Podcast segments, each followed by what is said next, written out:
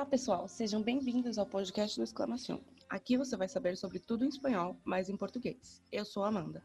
Eu sou a Isabela. Eu sou a Beatriz. Hoje vamos falar sobre como a música em espanhol conseguiu entrar na indústria dos Estados Unidos. Ultimamente, a gente ouve falar de novos artistas que estão fazendo um barulhinho por lá, mas a gente sabe que isso não vem de hoje, né? Isso é resultado de um processo de quase um século que fez com que a indústria estadunidense se mostrasse receptiva aos artistas hispanos. Lembrando que 2020 praticamente começou com o Ola Miami da Shakira no Super Bowl com a J-Lo, né? Um grande marco para todos os artistas latinos. Recentemente, a Isabela publicou um texto sobre isso lá no site. E como ela é especialista no assunto, a gente resolveu fazer um podcast debatendo essa questão. Aliás, a gente resolveu mudar a dinâmica. Eu e a Amanda vamos ficar como condutoras e a Isabela é a nossa convidada. Bela, conta pra gente um pouco do porquê você sabe tanto e acabou sendo nossa entrevistada. Bom, eu sou jornalista e fiz pós-graduação em globalização e cultura. Nesse curso eu fiz vários trabalhos em torno de identidades culturais nacionais, sempre falando de América Latina. Meu TCC foi justamente sobre a música em espanhol nos Estados Unidos. Então, bora pra conversa? Você comentou sobre o estudo de identidade nacional e o TCC sobre música em espanhol nos Estados Unidos. Como exatamente esses dois temas se encontram? Para começar, a gente tem que falar sobre o que é identidade nacional. Esse é um conceito criado quando há a formação de uma nação para que as pessoas que moram dentro daquele território se sintam parte daquilo. Nos Estados Unidos, a identidade surgiu com a independência das três colônias e com uma visão extremamente branca e com resquícios do povo britânico. E aqui é preciso lembrar que, historicamente, sempre houve uma rixa muito grande entre britânicos e espanhóis. Então, ao longo dos anos, a gente viu os Estados Unidos em conflitos com territórios previamente ocupados pela Espanha. Na Guerra Mexicano-Americana, teve um conflito de terras com o México que resultou na anexação dos hoje estados da Califórnia, Nevada, Texas, entre outros. Enquanto na Guerra Hispano-Americana, os Estados Unidos assumiu o controle de Porto Rico, que até hoje é um estado livre associado do país. E aí, com a anexação dessas terras, ao invés de assimilar a cultura previamente estabelecida naqueles lugares, teve uma tentativa de impor a identidade nacional e apagar a identidade local. E aí, citando Porto Rico de novo como exemplo, em 1917 tentaram colocar o inglês como idioma oficial da ilha, mesmo que a esmagadora maioria da população falasse espanhol. E eu falei tudo isso para mostrar como essa relação dos Estados Unidos com o que se fala espanhol sempre foi muito complicada. Só que com o aumento massivo da migração de porto-riquenhos, dominicanos e mexicanos a partir da década de 30, ficou impossível ignorar a importância da produção musical em espanhol dentro do país. É claro que a música em espanhol está presente nos Estados Unidos desde que eles tomaram posse das terras que antes faziam parte das colônias espanholas. As pessoas que viviam nessas regiões faziam sua arte nesse idioma, né? Mas o que acontece é que ficava fechado a algo muito regional.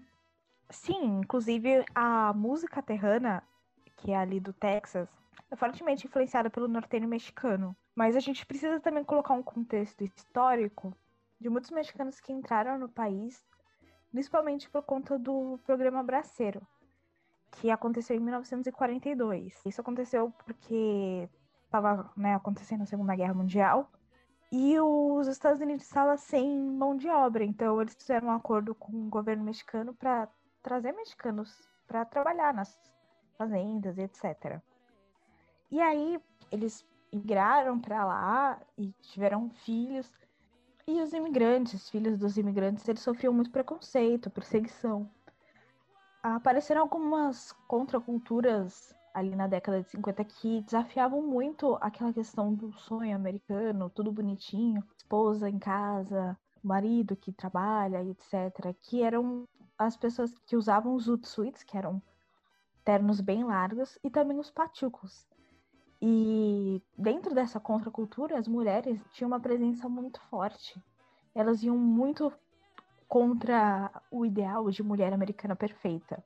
Então, com certeza, por um breve momento, tudo ficou muito fechado e regional, especificamente para as pessoas que faziam parte dessa cultura mesmo.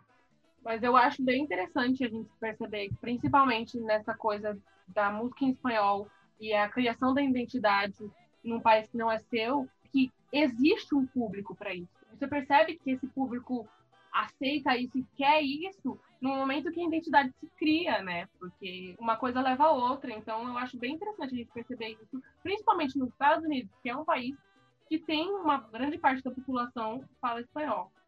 Então, dentro desse cenário, como que a música espanhola conseguiu chegar a nível nacional?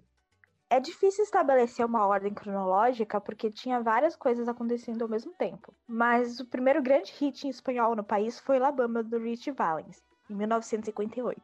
E, ao mesmo tempo, é, nos anos 60, ocorreu um, um movimento chamado chicanismo, que foi muito inspirado principalmente pelo Black Power, e os mexicanos, filhos de mexicanos, eles começaram a reivindicar justiça social, integração à sociedade, essas coisas, né? O fim da xenofobia.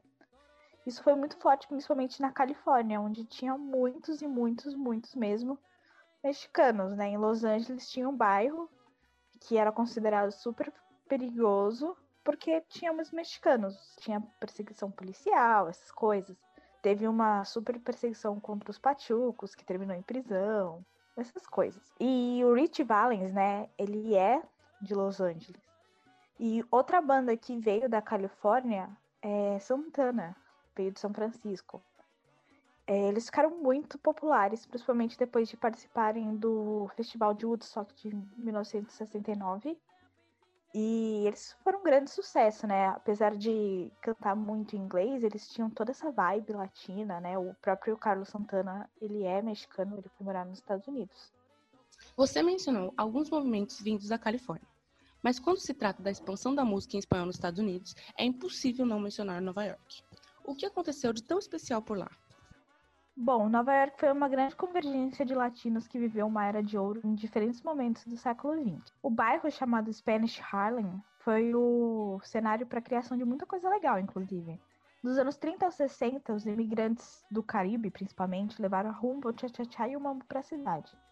Nos grandes salões de música e de dança, eles tocavam o que era chamado de jazz latino, que era uma junção desses ritmos que eu mencionei com uma pegada do jazz negro que estava em alta em Nova York. Alguns dos grandes destaques dessa época foram Matito e seus afro-cubanos, Tito Puente e Antônio Matin. E aí, na década de 70, esses imigrantes e a primeira geração que nasceu em Nova York acabaram criando o que a gente chama hoje de salsa. O sucesso foi repentino e com isso foi criada a Fonia Records, que é uma gravadora que assinava artistas desse gênero. Só para ter uma noção desse sucesso, o programa de rádio Salsa Sunday Show, de 1971, chegou a ter uns picos de audiência de tipo 200 mil espectadores. E os grandes artistas da Fania gravaram uma série de concertos lotados com o nome de Fania All Stars. E o maior destaque da época é Celia Cruz, sem dúvida. Ela se tornou um fenômeno que até chegou a fazer show na África, no país que hoje é a República Democrática do Congo, na época se chamava de Zaire. É interessante ver que a salsa é uma criação dos afro-latinos que viviam nos Estados Unidos, tornando o ritmo americano, assim, de certa forma, porque um, foi criado no país. A partir desse momento, começam a aparecer representações latinas no cinema, que foi o caso de West Side Story. Para quem não conhece, é um musical que mostra a realidade de latinos uma versão preconceituosa, mas ainda assim foi o começo de uma representatividade desse povo presente na identidade dos Estados Unidos. Na biografia da Rita Moreno, ela menciona o fato de que, quando ela foi gravar o West Side Story, a diferença que eles tinham no filme existiam com o elenco também. É muito interessante a gente ver que, por mais que existisse o filme, o preconceito existia fora do filme, né? Foi um perrengue para eles terem que lidar com isso para poder estabilizar uma identidade latina longe de preconceitos e poder fazer sua marca no cinema e na música, né? Organized crime in America, terrible time in America. You forget I'm in America. É engraçado, porque quando se fala de latinos nos Estados Unidos, eu penso logo na Flórida. Houve algo de marcante por lá também? Miami é praticamente um puxadinho da América Latina, né? Então, com certeza, também teve muita gente lá que contribuiu para a expansão da música em espanhol. O maior destaque que eu dou é para a banda Miami Latin Boys, da Emily Stefan, que depois mudou o nome para Miami Sound Machine com a entrada da cubana Gloria Estefan nos vocais. Apesar da maior parte das músicas deles serem em inglês, os integrantes eram imigrantes e eles usavam muito instrumental da música latina. Eles estouraram em 1985 com a música Conga, que é justamente inspirada na conga cubana, né? E eles chegaram no top 10 de charts em vários lugares do mundo.